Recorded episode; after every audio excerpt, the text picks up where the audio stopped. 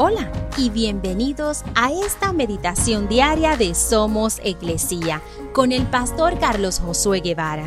Mi nombre es Magali Méndez y queremos darte las gracias por permitirnos traer esta palabra de bendición a tu vida el día de hoy. Hebreos 4:12 dice, pues la palabra de Dios es viva y poderosa, es más cortante que cualquier espada de dos filos penetra entre el alma y el espíritu, entre la articulación y la médula del hueso. Deja al descubierto nuestros pensamientos y deseos más íntimos. La Biblia es para todas las personas en todo momento.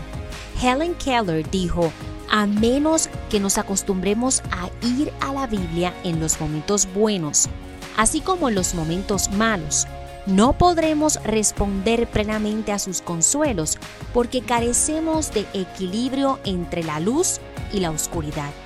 La escritora Keller tenía razón.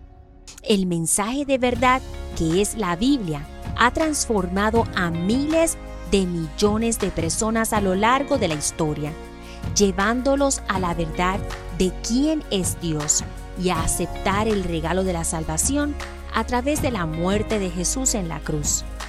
Cuando leas la Biblia, pídele a Dios que haga que las palabras te hablen y cobren vida en ti.